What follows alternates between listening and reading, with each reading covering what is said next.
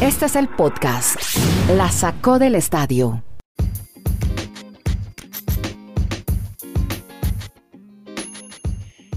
Llegamos al episodio 263. Un saludo a todos los argentinos que nos escuchan. Hoy es la independencia de ese país, 9 de julio. Así que un saludo muy especial en este podcast que hacemos desde Chile. Yo soy Andrés Nieto Molina y ya vinculamos a Dani Marulanda en el Retiro Colombia y a eh, Kenneth Garay en Bristol, Connecticut, en los Estados Unidos. Vamos a empezar hablando, hombre, Dani, de el señor Chris Froome. Hoy ha sido noticia a nivel mundial porque se anuncia ya, bueno, era una, algo de lo que ya veníamos hablando, su paso al equipo de Israel, el Startup Team. Pero correrá este año en Ineos, dice que aspira a ganar su quinto Tour de Francia, después de haber ganado ya cuatro, de haber ganado dos vueltas a España y un Giro de Italia. Hola, ¿cómo le va, hombre Dani? ¿Qué piensa de lo de Froome?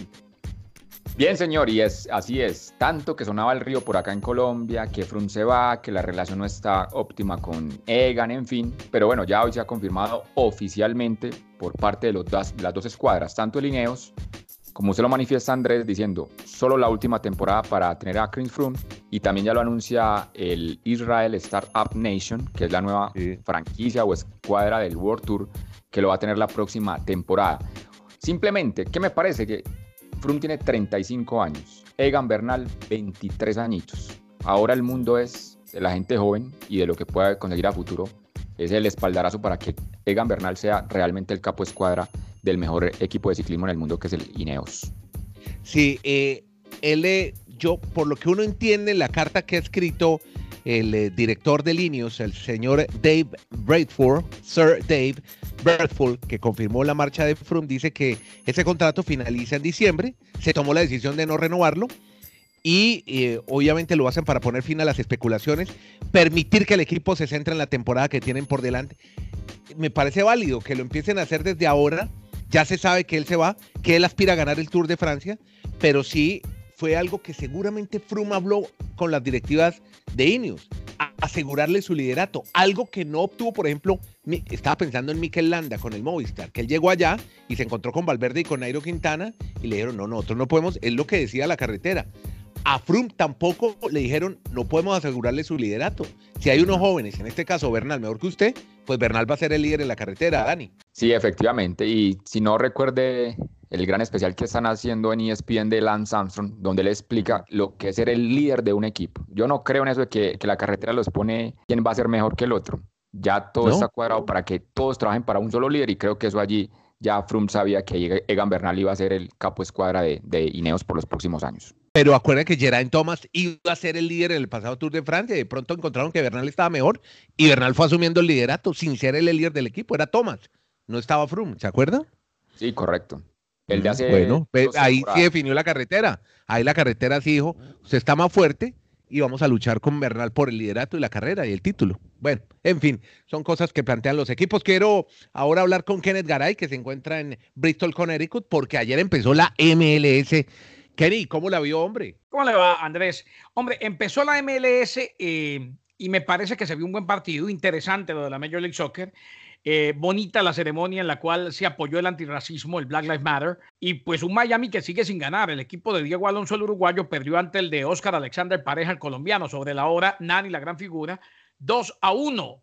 Actividad que continuó ya con el triunfo de Filadelfia 1 a 0, gol de Alejandro Bedoya sobre el New York City. Torneo de la MLS que se inició, que tendrá definitivamente un vértigo impresionante en muchos partidos pendientes de este mini mundial de la MLS que da cupo a la Champions de la CONCACAF. Me pareció bueno el partido y me ha parecido interesante eh, el hecho de volver a ver a la Major League Soccer y ver equipos como Miami que debuta, no ha debutado en casa, pero que debutó en este torneo, sigue sin ganar, había perdido los dos primeros del campeonato regular de la MLS antes del parón por el coronavirus. Estuve viendo el partido, la inauguración primero, los actos previos, el homenaje al movimiento Black Lives Matter, todos los jugadores arrodillados, pero todos es todos. Yo creo que hasta los camarógrafos se arrodillaron. Me pareció que estuvo un poco largo, excesivo de pronto el homenaje, muy válido, pero, pero se pudo haber medido un poquito más. Eso por un lado. Las transmisiones, me impresionan las grúas que usan para las transmisiones. Son estadios pequeños, casi sin tribunas. Usted que nos había contado, Kenny, del complejo Whitewater Sports en Orlando, Florida. Y, hombre, sí, es, es, como ver unos entrenamientos porque se escuchan los gritos de los jugadores, los gritos del árbitro. Es impresionante. Es como si usted estuviera al pie del campo de fútbol. Sí, así definitivamente va a ser. Eh, y recordemos que ahí mismo en el White World Sports Complex queda la burbuja de la NBA.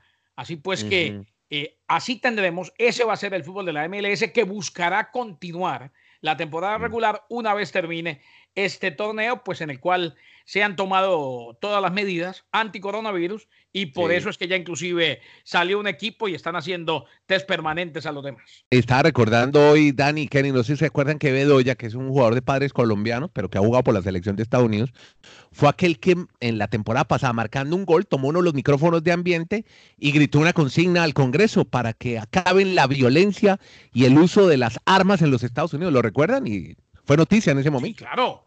Un Alejandro Bedoya que fue digno representante del fútbol estadounidense, de ascendencia colombiana. Usted lo conoce además muy bien, Andrés. Eh, y alguna vez estuvimos hablando con él, en varias ocasiones hablamos.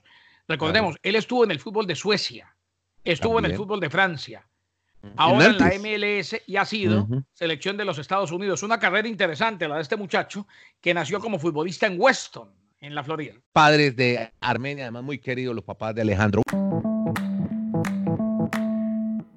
Vamos a hablar de, la burbuja, usted ya la mencionó, y hay otra noticia, bomba, hoy se supo, pero uno lee el titular y, y alcanza a preocuparse que una de las estrellas de la NBA, Kawhi Leonard, no viajó con el equipo del equipo de los Clippers de Los Ángeles a la Florida.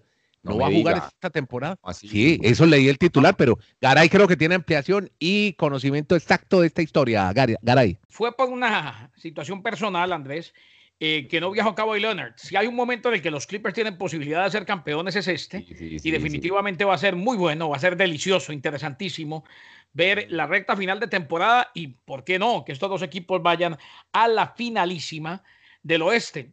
Eh, no viajó por una situación personal, se dice que estará viajando en los próximos días. O sea, ni piensen que no vamos a tener a Kawhi Leonard a no ser que se dé un caso positivo, uno espera que no, porque el comisionado, como lo dijimos ayer, eh, está preocupado y sabe que positivos van a haber y que inclusive si son demasiados, él no descarta la posibilidad de volver a parar la liga. Pero Kawhi Leonard viajará en los próximos días, no pudo viajar con sus compañeros. Y otro tiene que ver con pruebas de coronavirus en la Major League Baseball y sigue ampliándose el número de contagiados en eh, otro de los torneos que está por comenzar eh, reducido, una temporada reducida, como usted ha dicho, a 60 juegos, pero cada vez con más preocupación por casos de COVID-19, Kenny. Cada vez con más preocupación, indiscutiblemente. Es que vea, eh, a ver, en cuanto al béisbol de grandes ligas, la pelota caliente, claro, el porcentaje, el porcentaje no es tan grande y eso es eh, alentador de una u otra forma después de que se hicieron las pruebas. Fueron 66, como usted lo decía, 66 casos positivos. Completó el béisbol las pruebas de admisión requeridas. El sindicato se le informó a los peloteros. El proceso de admisión terminó después de administrar y completar, atención, 3.740 pruebas, Andrés y Dani. 3.674 negativos, el 98%, y 66 positivos, 58 jugadores y 8 empleados del equipo. O sea, el porcentaje no es tan grande. Lo que pasa es que, claro, estamos aprendiendo a vivir con algo que llegó para quedarse, que es el coronavirus, y cualquier caso, cualquier vida que se ponga en riesgo es definitivamente demasiado y lo tenemos que tomar con pinzas y con toda la precaución del mundo.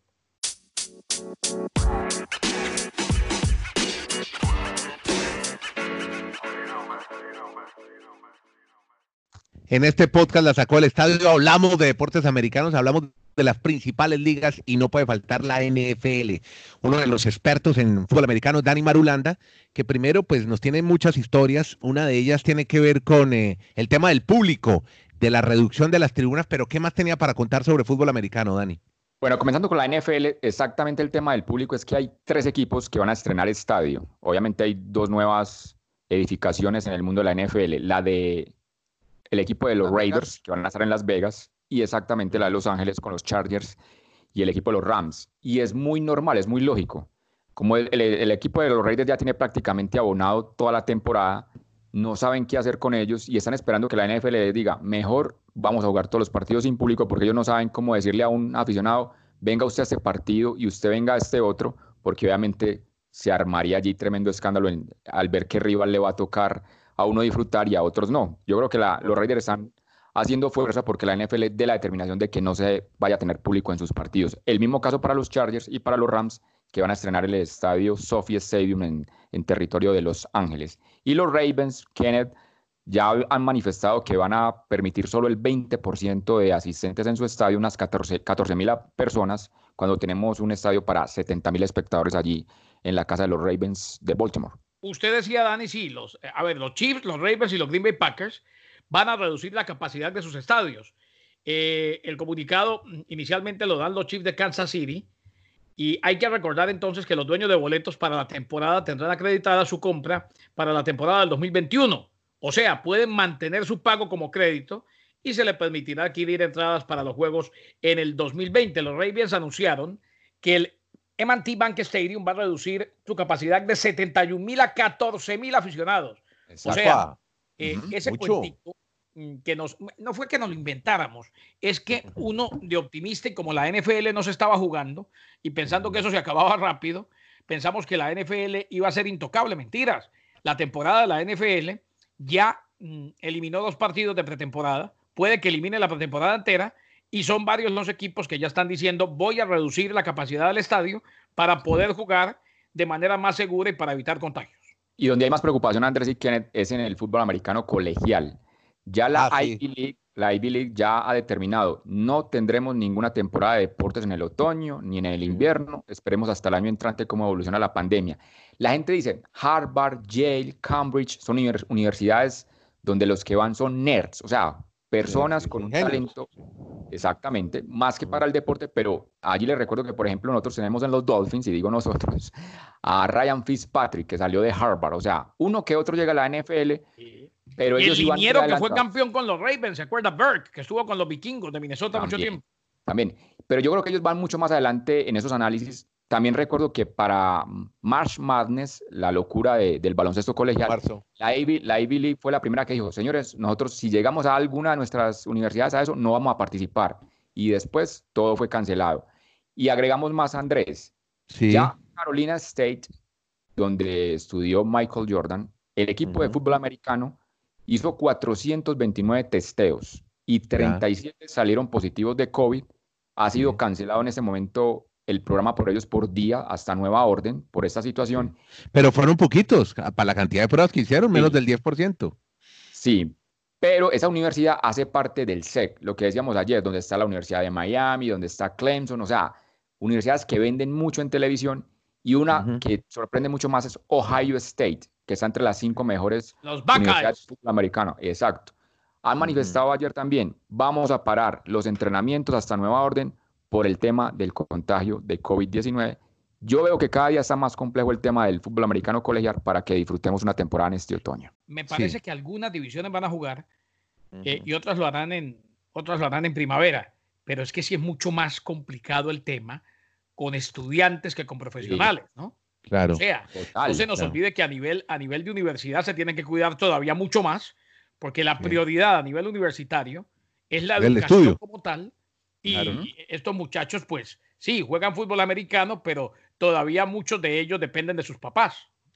Vea, explíqueme algo, es que, estoy un poquito confundido. Entonces, March Madness, eh, ¿qué tiene la Ivy League? ¿Cómo se vincula a la March Madness? Esto es una liga, usted dice, de universidades más prestigiosas, las universidades de élite, las mejores académicamente. y pero ellos no participan en el March Madness, en el campeonato colegial, en la NCAA. Explíquenme un poquito.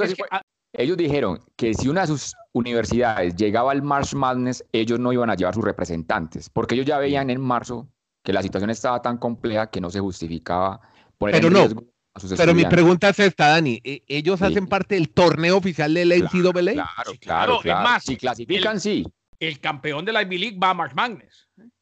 Ah, sí, entre las 65 Bueno, no, pero yo quiero saber, North Carolina y la Universidad de Harvard se enfrentan en algún momento en, la temporada regular, por, decir algo. No, temporada regular no. No, algunas veces. Ah. No, no, porque es que. o sea, es el enfrentamiento de los mejores de cada liga. Exactamente. más, más los que entren en la burbuja de acuerdo a la manera como son rankeados. No, pero yo hablo en, una temporada regular. Harvard entra en. Porque yo no, veo, por ejemplo, en una, en una temporada regular, Harvard se enfrenta a los equipos del Ivy League solamente. Ah, no más y el campeón juega el March Madness. Exacto, mientras que en el fútbol americano, nunca, jamás de los majases, como dice un amigo, se va a ver a Harvard ser campeón ah. nacional. Puede que gane la Ivy League o que gane Yale, pero en el fútbol americano sí no.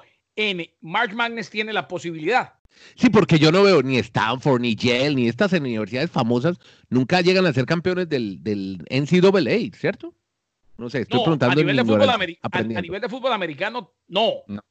Pero a nivel de baloncesto tiene más posibilidades porque el campeón va March Madness. Exacto. Ah, ok. Perfecto, bueno, ahora sí quedó clarísimo.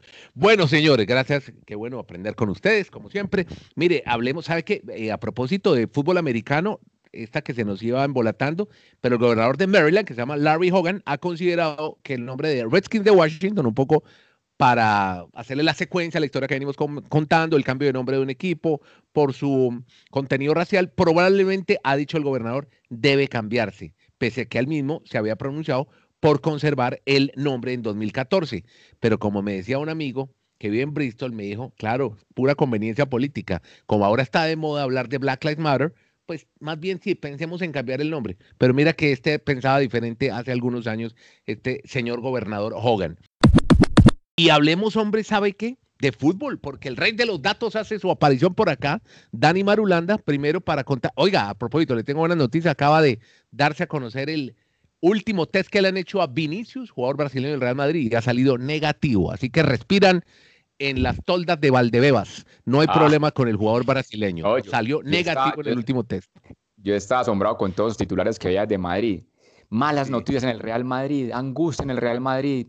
Yo no, que no se entrena, hay dudas. Qué bueno, qué bueno, que, qué bueno que somos de la, de la antigua generación o de la vieja guardia y leemos la nota entera. Hoy por hoy, y no estoy criticando a los nuevos, nunca me gustó eso, pero hoy por hoy veo muchos muchachos que con el titular arranca y va al aire y va diciendo, chao.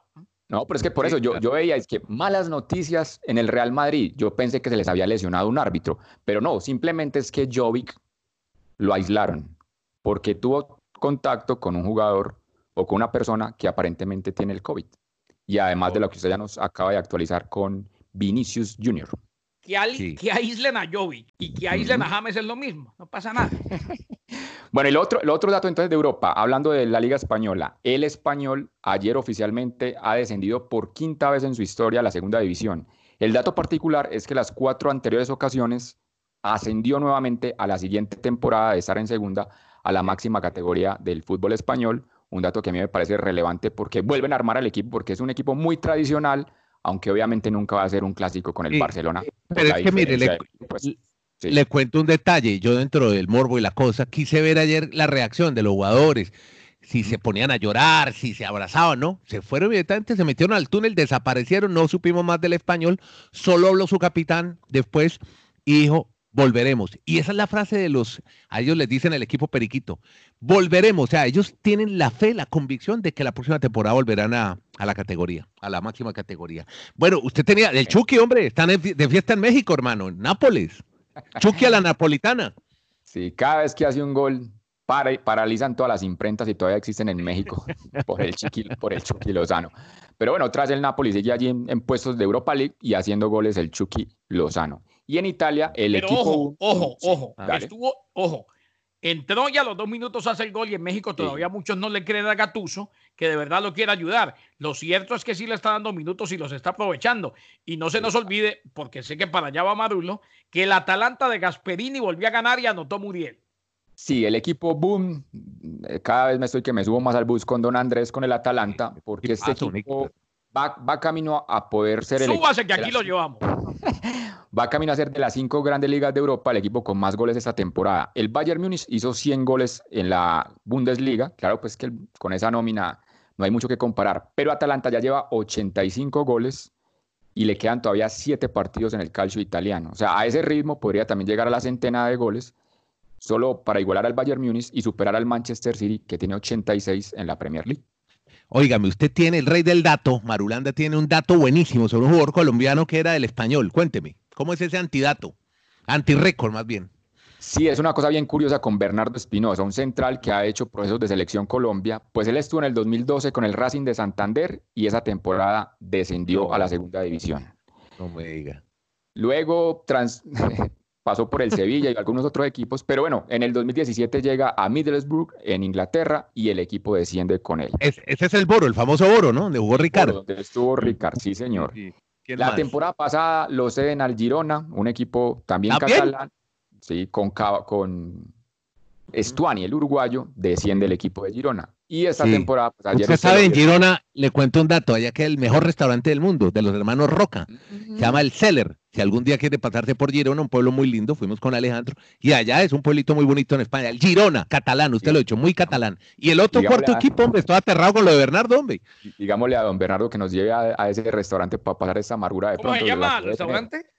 El Celler, el Celler. Como el vendedor. El Celler Roca. No, no, pero este es ah. con C, con C. Ah, ok. Celler, sí, es una palabra catalana. Bueno, y la, el otro, hombre, lo de Bernardo sí me preocupa. ¿Cuatro veces bajó de división? Exacto, y ayer la cuarta vez con el equipo del español. Pero sabe que los tuiteros son muy, muy acuciosos y nos ayudan mucho en datos y en la sacó podcast a través también de nuestro, nuestro sitio en, en Twitter. Unos decían, venga, hay otro, hay otro descenso de, de Espinosa. Y sí tienen razón, pero es que era de segunda a tercera división. Cuando él debuta o cuando él llega a España, lo hace por el Sevilla. El Sevilla tiene una filial en la segunda división y cuando él jugó en esa segunda división, también ese equipo se fue a tercera. O sea, si usted quiere aumentarle un quinto equipo descendido, aunque es diferente bajar de segunda a tercera que equipos de primera a segunda, obviamente y sabe que me pareció que jugó muy bien ayer el español y Bernardo fue uno de los mejores. O sea, le, pusieron ese bárbaro de Bernardo que ni piensen en el Bucaramanga, ese no. ¿A qué llega ya? Venga, ya le es que aquí un amable tuitero me escribe, Celler en catalán es bodega, Celler, la bodega de Can, ah, Can es familia, se llama el Celler de Can Roca, el Celler del Can Roca. Podcast La Sacó del Estadio. En Twitter, arroba La Sacó Podcast.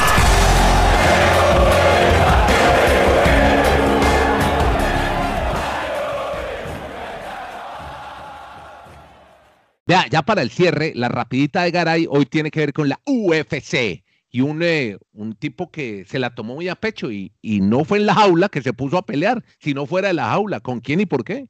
A propósito, el fin de semana hay peleota en la UFC, se la recomiendo. Jorge Masvidal enfrentándose a Usman en, en la isla aquella que consiguió Dana White para peleas internacionales en Abu Dhabi, ¿se acuerdan? ¿Mm? Sí, sí, sí, sí, sí, claro. Ahí les dejo. Mike Perry. Aquí estoy calentando para ver a Masvidal. Eh, yo también, yo también. Eh, después le cuento con quién lo voy a ver. Para, a ver. Para, ya llamaron a Anderson Cooper. Ya le contaron. Eh, yo no sé si ah, de pronto, oiga, usted, no sabe la cantidad de gente que ve la UFC hoy. Una locura. Es una locura en los Estados Unidos. Mike Perry, el peleador de la UFC, fue captado en video golpeando a un hombre en un bar de Texas y usando insultos raciales en el video que apareció en las redes sociales. Este que, los bares están cerrados, de caray. Los bares no es que están cerrados. Eh, eso, es muy eso, es, eso, eso es muy complejo de determinar. Hay muchos que abren y dicen, venga, entra aquí por atrásito, venga. Perry, un peso vuelta pareció golpear a un hombre mayor durante una disputa que incluyó al menos a un empleado del establecimiento pidiéndole que se fuera. Perry argumentó que otro cliente del restaurante, no el hombre a que parecía golpear, lo había tocado. Tras la trifulca se escuchó a Perry gritar varios insultos raciales. Lamentable. Perry, quien es blanco, usó la palabra N, terrible, en el pasado, pero UFC nunca ha anunciado disciplina por su lenguaje. A ver qué pasa en esta ocasión. Generalmente el podcast de 20 minutos, el traslado de la oficina, bueno, hasta ahora nadie va a la casa ni al trabajo, mucha gente es de la casa, pero igual termina su labor y en 20 minuticos les contamos historias vinculadas al deporte con Garay, que está en Bristol, Connecticut, con Dani Marula. Oiga, le tengo el nombre del bar por si acaso, usted que está dando nombres de restaurantes y demás. No, pero para sapearlo, para contarle al gobernador que está abierto. Bueno, no, debería abrir. Que era en Lubbock, Texas, se llama el Table 82. Table 80. Y sonó una canción, y seguro ponen música de Charlie Daniels Band. ¿Usted se acuerda de Charlie Daniels? Murió, hombre, Charlie Daniels Band. ¿Se acuerda el de Pero aquí tenemos a Daniels Madulanda. Yo no canto ni en la fiscalía, con eso les digo todo. bueno, ahí está Marulanda desde el Retiro, Colombia, Antioquia, la vereda Los Salados. Gracias por oírnos, por compartirnos, por pasar la bola, regar el cuento, que hay un podcast en el que hablan de deportes americanos, se llama La Sacó del Estadio. Que la pasen bien.